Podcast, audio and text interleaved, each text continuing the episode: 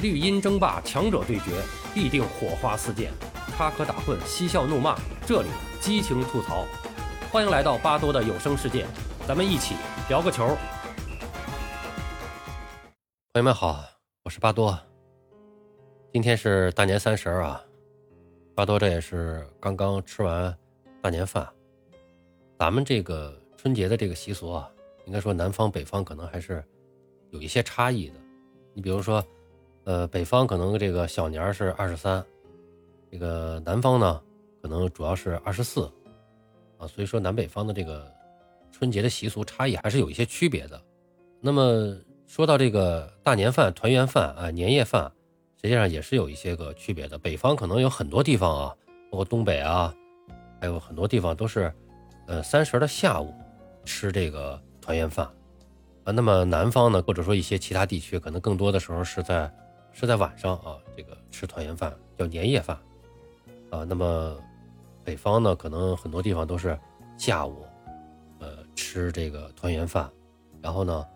呃，晚上一块看春晚啊，放鞭炮啊，然后到十一点多快十二点的时候呢，一块吃饺子守岁，然后跨过这个十二点，啊，是这么个习俗，呃，所以巴多呢，这也是刚刚的吃完这个团圆饭，也是喝了点小酒，但是一想呢。呃，今天咱们这个大年三十啊，除了这个看春晚啊什么的，这个足球比赛，应该说国内国外没有什么太，呃，主要的重要的一些比赛可看啊。但是明天晚上，啊，明天晚上大年初一的晚上，有一场非常重要的比赛，呃，咱们都应该关注一下，就是亚洲杯的决赛。北京时间二月十号二十三点，也就是明天晚上，啊，大年初一的晚上十一点。二零二三卡塔尔世界杯将上演最终的决赛，对阵的双方是约旦队和卡塔尔队。啊，那么首先说一下约旦队啊，这个卡塔尔亚洲杯开赛之前啊，约旦队的世界排名是八十七位，亚洲第十三。那咱们国足呢，世界排名是七十九位，呃，亚洲排第十一。啊，论身价呢，呃，两队是差不多。啊，我们国足呢是一千一百三十三万欧。呃，约旦呢是一千三百一十三万欧，呃，但是对比约旦队呢，咱们中国队交出的这个成绩单啊，在本次亚洲杯上啊，可以说是惨不忍睹。小组赛三战两平一负，一球未进，仅仅积两分，无缘出线，最终呢是排二十四支参赛球队中的第十八位。但是约旦队呢，人家是杀入了决赛。在与韩国队的半决赛之前啊，很多人是不看好约旦队的，呃，毕竟呢。他们的晋级之路呢是有点侥幸，小组赛呢他们是以小组第三身份啊勉强出现的，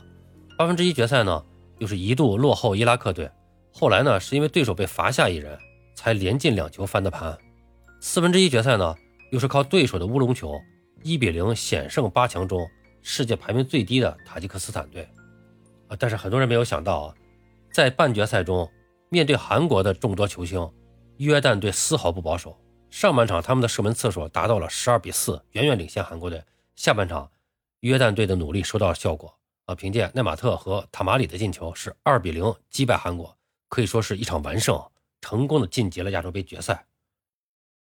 虽然说赛前这个世界排名比较低啊，晋级之路呢也是略显侥幸，但是约旦足球呃能够杀进亚洲杯决赛，也并非全是偶然。就凭他们能在半决赛中击败韩国。就足以证明这一点。呃，从根本上说啊，约旦足球崛起还是源于在青训方面的长期努力。二零一九年，约旦足协聘请了荷兰人兹维尔斯担任技术总监，总揽青训体系。兹维尔斯是著名的青训专家，此前曾经在卡塔尔、沙特、墨西哥、哈萨克斯坦和阿联酋都负责青训。他主持建立了约旦的 U 十五到 U 十九这个完整的青少年联赛体系。这个很重要啊！之前咱们聊过这个越南青训，呃，当时我也强调了，越南就是它的这个青少年的联赛体系就是非常的完备。U 系列的这个青少年联赛是五级联赛，就是非常的完备。那么这个威兹尔斯呢，是给约旦足协制定了短、中、长期的一个计划，来确保青训人才得到充分的机会。呃，那么另外呢，从上世纪实际上从六十年代开始，约旦队就一直聘请外教。啊，这些外教是紧跟世界潮流，让约旦队呢保持着比较先进的技战术理念。参加本届亚洲杯的这个约旦队呢，是由摩洛哥人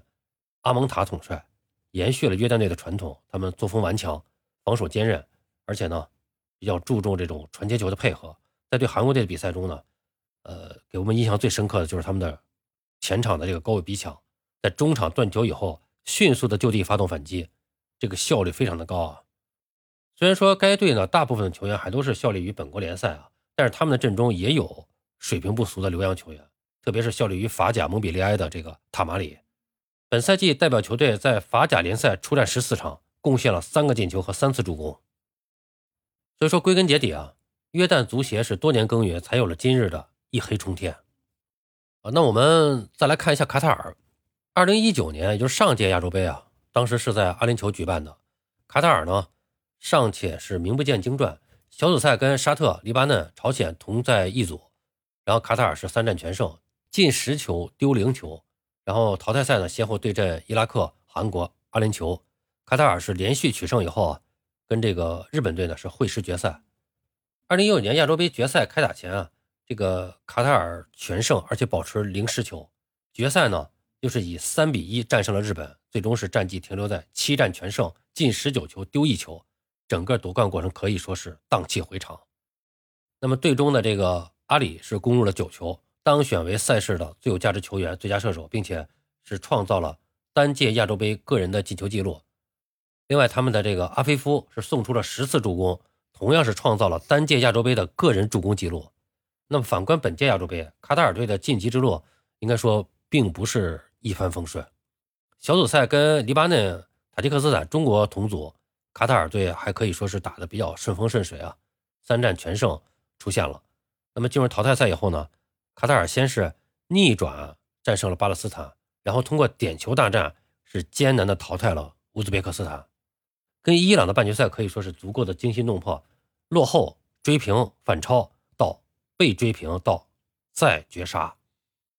应该说这个阿菲夫啊还有阿里两位卡塔尔球星是再次拯救了球队，前者贡献了一球一次助攻，后者是绝杀比赛，呃，那么在险胜伊朗之后，卡塔尔是再次。艰难的闯入了决赛。进入二十一世纪以来，卡塔尔呢成为亚洲杯赛场上第三支连续两届晋级决赛的球队。日本队曾经在两千年到二零零四年连续夺冠，二零一一年和二零一五年，澳大利亚也曾经连续闯进了决赛。二零一一年是他是在决赛里边输给了日本，那么最终在二零一五年是本土夺冠。呃，在整个的这个亚洲杯历史上，此前曾经。连续夺冠的球队一共有四支，呃，分别是韩国（一九五六年、一九六零年）、伊朗（一九六八年、一九七二年）、沙特（一九八四年、一九八八年）、日本（两千年和两千零四年）。卡塔尔队能否成为第五支连续夺冠的球队？能不能卫冕成功？还是说约旦队一黑到底，成为亚洲新王？北京时间二月十号二十三点，就是明天晚上的二十三点，我们共同期待精彩的比赛啊！那么关于。明天这场比赛呢，我觉得还有一个，呃，值得我们关注的点，就是要聊一下，就是那么就是关于明天这个决赛的这个，呃，裁判团队，在八号，就是昨天啊，亚足联发布官方消息，来自中国的裁判马宁将担任亚洲杯决赛的主裁，周飞、张成是担任助理裁判，同样来自中国的裁判傅明是担任视频助理裁判，这将是中国裁判啊，或者说是中国裁判组首次执法。亚洲杯决赛，应该说这是一个三选一的结果啊。当约旦队和卡塔尔队会师决赛，也意味着本届亚洲杯冠军将在西亚球队中产生。按照足球比赛裁判员选派的基本原则，在亚洲杯半决赛结束以后，只剩下了三组裁判员继续留在多哈，他们分别是来自中国、乌兹别克斯坦和阿曼。那么最终亚足联选择了中国裁判组，能够被选中成为决赛的裁判，还是因为。在本届杯赛上，他们之前的表现足够出色，得到了亚足联裁委会的认可。啊，马宁在本届杯赛上参与执法了七场比赛，其中主裁了小组赛韩国对巴林、八分之一决赛卡塔尔对巴勒斯坦和四分之一决赛日本对伊朗的焦点比赛。在半决赛约旦对韩国的比赛中，马宁是担任了第四官员。而傅明呢，是本届亚洲杯所有裁判员中出勤率最高的。已经累计参与了九场比赛的执法工作，并且曾经以主裁判的身份分别执法了小组赛乌兹别克斯坦对印度，四分之一决赛塔吉克斯坦对约旦的比赛。本届亚洲杯一共有七十四名裁判入选了大名单，四名中国裁判能够走到最后一场决赛，也足以证明亚足联对中国裁判员的执法能力与表现这种充分的认可。马宁今年是四十四岁，在上一届亚洲杯决赛中，他也出现在了赛场上，不过那个时候他是第四裁判。啊，五年以后呢，他凭借自己的实力啊，成为了亚洲杯决赛的主裁判。近几年，马宁是参加了多场国际大赛和焦点赛事的执法工作。二零二二年，马宁作为主裁判入选了卡塔尔世界杯裁判员名单。虽然他最终还是没能够获得主哨的机会，但是他在小组赛阶段是六次担任第四裁判。二零二三年初，由马宁领衔的中国裁判组执裁世俱杯揭幕战决赛中呢，他以第四官员身份亮相。去年年底，国际足球历史和统计联合会公布了二零二三年度最佳裁判二十五人候选人名单，马宁是唯一入选的亚洲裁判。本届亚洲杯上，在前面的几场比赛的执法中呢，马宁的表现可以说是可圈可点。小组赛阶段。马宁在韩国三比一巴林的比赛中，共出示了七张黄牌，特别是在比赛尾声阶段，果断地对孙兴民假摔做出判罚，并且出示黄牌。赛后，马宁的执法在韩国媒体啊和球迷的口中是遭到了口诛笔伐。但事实上，这场比赛中的所有判罚可以说是皆有依据，准确无误啊。那么这场比赛的判罚呢，还被作为优质判罚案例，受到了亚足联裁委会的表扬。八分之一决赛。马宁主裁了东道主卡塔尔队与巴勒斯坦队的比赛。他在下半场开场阶段对巴勒斯坦球员萨利赫禁区内犯规，也是做出了准确无误的点球判罚，并且全场比赛是比较好的控制了比赛节奏。四分之一决赛塔吉克斯坦队对约旦队的比赛中，马宁在伤停补时阶段最后果断的判罚点球，也显示出了他准确的判断能力。那么，同样，傅明在本次比赛中的表现也是值得点赞的。在之前啊，他已经作为主裁判执法了去年。U 十七世界杯三四名决赛，并且多次跟马宁、周飞、张成等人是携手参与，诸如像世俱杯啊，啊，还有这个亚冠决赛啊等重大赛事的执法工作。呃，马宁呢，今年是刚才咱们前面说了，他已经是四十四岁了。一般来说，主裁判基本上是在四十五岁退休啊。虽然现在从规则上来讲，这个限制被打破了啊，也有了实际的案例，比如说上一届世界杯啊，这个著名的裁判阿尔萨托。他的年纪就已经超龄了，但是呢，也执法了关键比赛。但不可否认的是啊，今后马宁能站在国际高水平比赛赛场上的呃机会呢是越来越少了。而傅明呢，是一九八三年出生，四十一岁，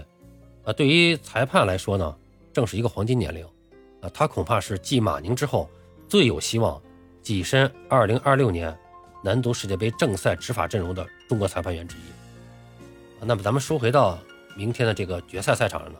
啊，虽然我一直是比较欣赏这个马宁的，但是客观的说，和世界一流裁判比啊，那咱们的裁判肯定还是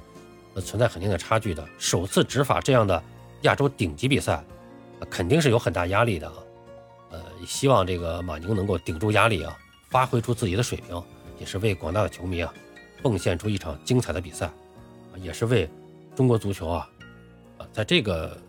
角度吧，从这个裁判角度啊。为中国足球，啊，挽回一些颜面。好了，朋友们，今天咱们就聊到这儿，感谢您的收听。您有什么想和巴多交流的，咱们评论区见。欢迎收听、订阅、评论、转发。巴多聊个球，我们下期再见。